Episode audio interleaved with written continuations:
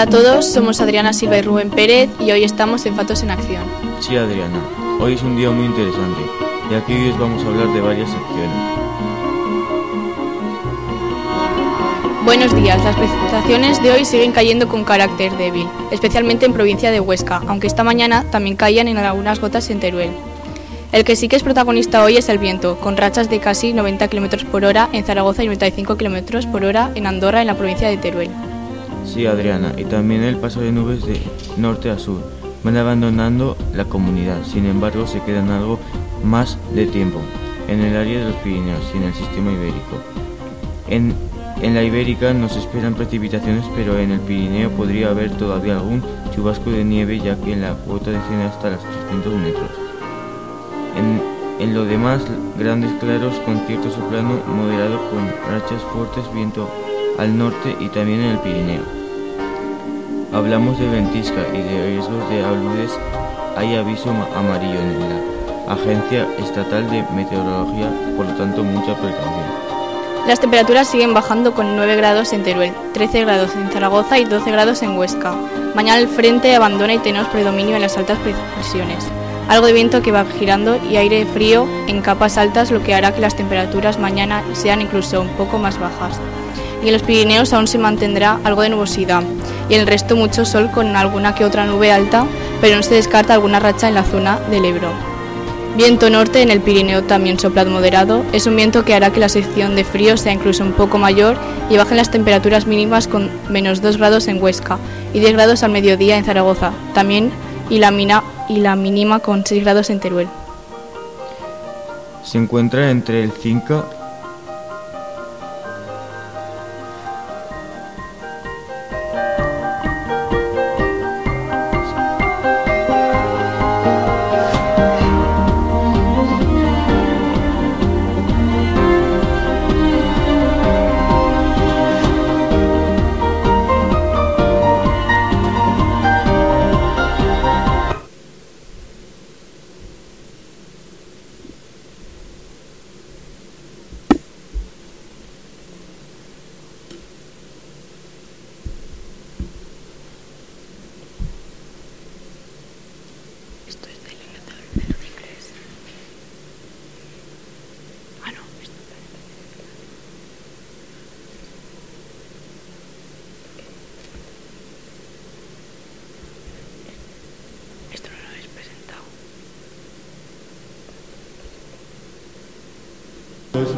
batidos por el viento que azota desde el mar. Se encuentra entre el Cinca y el Noguera.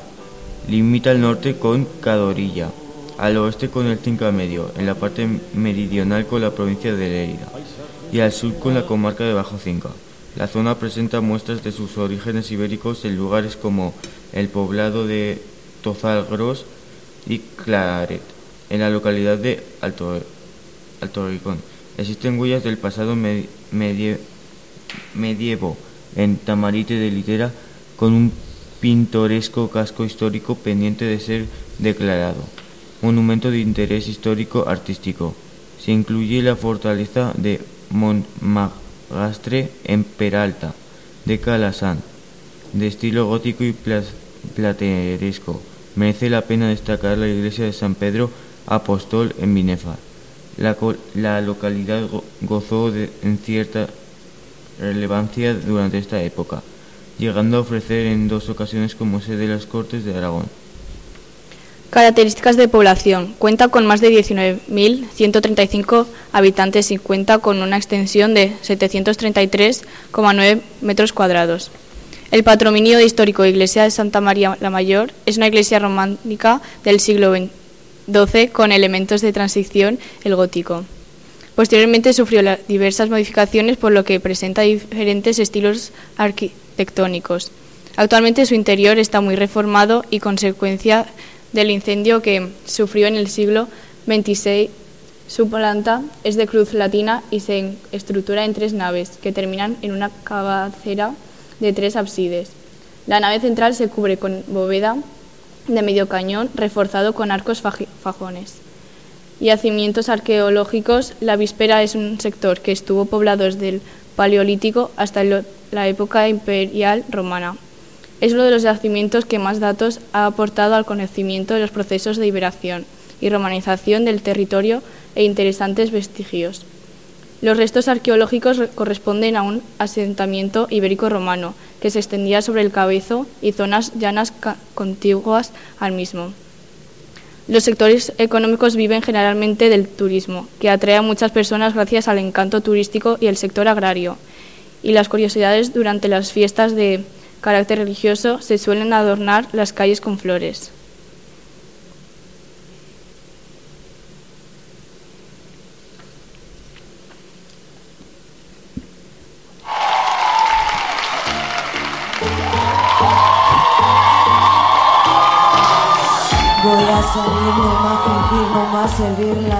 Para mí no es de otro. Te voy a colgar, ya no hay vuelta atrás. Si me llaman, no respondo. Mira, porque te toca a ti perder.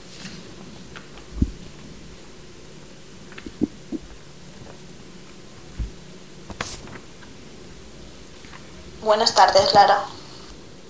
Cuéntanos, ¿cuántas veces has quedado campeona o todas las veces que has conseguido tener muy buena marca, incluso algún récord? Buenos días, Adriana. He quedado subcampeona de España en salto de longitud con un salto de 5.50 hace dos años en pista cubierta. Luego, en aire libre, quedé cuarta de España en salto de longitud porque tuve una mala concentración. Hace tres años quedemos campeonas de España en relevos, 4%, igualando el récord del club. El año pasado, en 4%, en Valladolid igualemos el récord de España. También he batido algunos récords de Aragón de salto de longitud 5.60 en categoría cadete. Ese récord hace que no se batía unos 19 años más o menos. Gané el trofeo de Ibercaja del salto de longitud. He quedado muchas veces campeona de Aragón de longitud y 60 metros lisos en los campeonatos de España. He pasado a semifinales y finales. Hace dos años en Oviedo pasé a las finales de 60 metros lisos y quedé la sexta de España. También he quedado campeona de intercomunidades en 80 metros lisos cuando era infantil. Y el año pasado en Soria volví a quedar campeona de intercomunidades en salto de longitud con un salto de 5.40. ¿Cómo se siente una al haber ganado todo esto con tan solo 16 años? Pues la verdad es que puedo estar muy orgullosa, ya que si no hubiera tenido la lesión hubiera ido a más concentraciones de atletismo. ¿Esta lesión se debió al atletismo? Sí, esta lesión me viene de un mal gesto que tuve haciendo un gimnasio mientras estaba entrenando. ¿La lesión seguirá a más o es temporal? Me operaron en diciembre y me he ido recuperando. Y ahora, a finales de marzo, más o menos, volveré a retomar el atletismo y a volver a intentar ir a campeonatos de España y a concentraciones, etcétera. ¿Y ahora estás intentando hacer otros tipos de deportes o prefieres no hacer esfuerzos para recuperarte totalmente? Ahora estoy haciendo rehabilitación, que es la natación, que la hago para fortalecer la zona lumbar, porque es la, en la zona donde me operaron, para poder recuperarme al 100% y volver otra vez a, a entrenar el atletismo. Mientras hacías atletismo, ¿te era difícil compaginar los estudios con el deporte? Pues la verdad que un poco sí que me costaba, pero me intentaba organizar siempre y más o menos iba bien en ambas cosas. Siempre iba un poco mejor más en el atletismo que no en los estudios, pero bueno. ¿Cuántas horas entrenabas al día o a la semana? Entrenaba toda la semana menos los miércoles. Los lunes, los martes y los jueves entrenaba de 4 a 6 o unas 2 horas y los viernes siempre entrenaba 3 horas y las semanas que tenemos competición, pues esa semana la tomamos con un poco más de descanso. ¿Y tienes ganas de volver a las competiciones o después de tanto tiempo tienes como ese miedo al que puede pasar o si estarás a la altura como antes? La verdad es que sí que tengo muchas ganas de, de volver a empezar el atletismo y estar con la gente que llevo toda la vida y pues sí, tendré un poco de miedo o incomodidad. Tendré bastante miedo a que me vuelva el dolor al empezar a correr o a hacer algún salto de longitud. Pero bueno. Pues muchísimas gracias Lara por tu colaboración y ya verás que cuando vuelvas al atletismo volverás con muchísimas ganas, lo harás con muchísimas más ganas y te saldrá genial. Ánimo. No hay de qué, Adriana. Ha sido un placer poder hablar contigo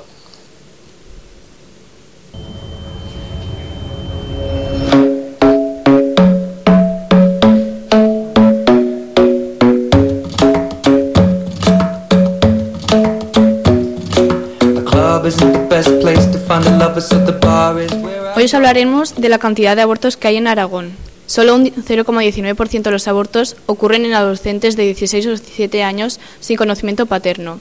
De las 1.569 interrupciones voluntarias del embarazo que realizó la Clínica Actur en Zaragoza en 2014, tres fueron a niñas sin el acompañamiento de sus padres.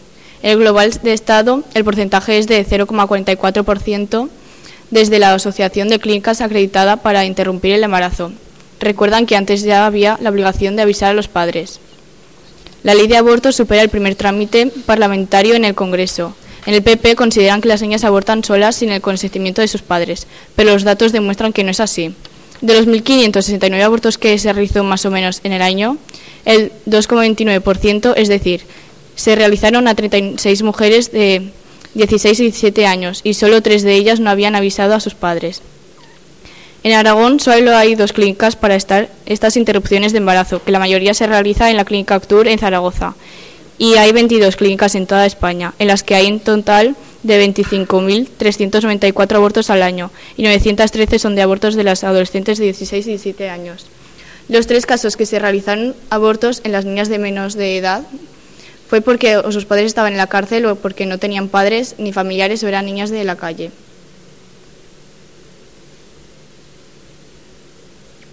I'll give it a chance now. Take my hand, stop it, and the man on the jukebox, and then we start to dance. And now I'm singing like, girl, you know I want your love. Your love was handmade for somebody like me. Come on now, follow my lead.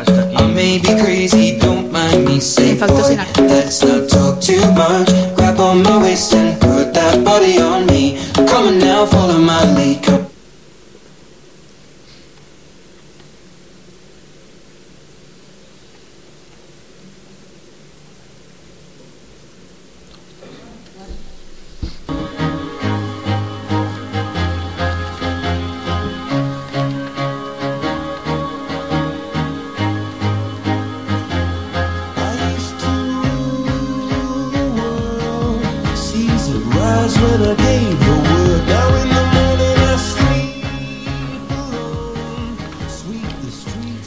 Hoy os enseñaremos a diferenciar entre el past simple y el, el present perfect. Os, os- os daremos tres sencillas reglas para diferenciar estos tiempos verbales.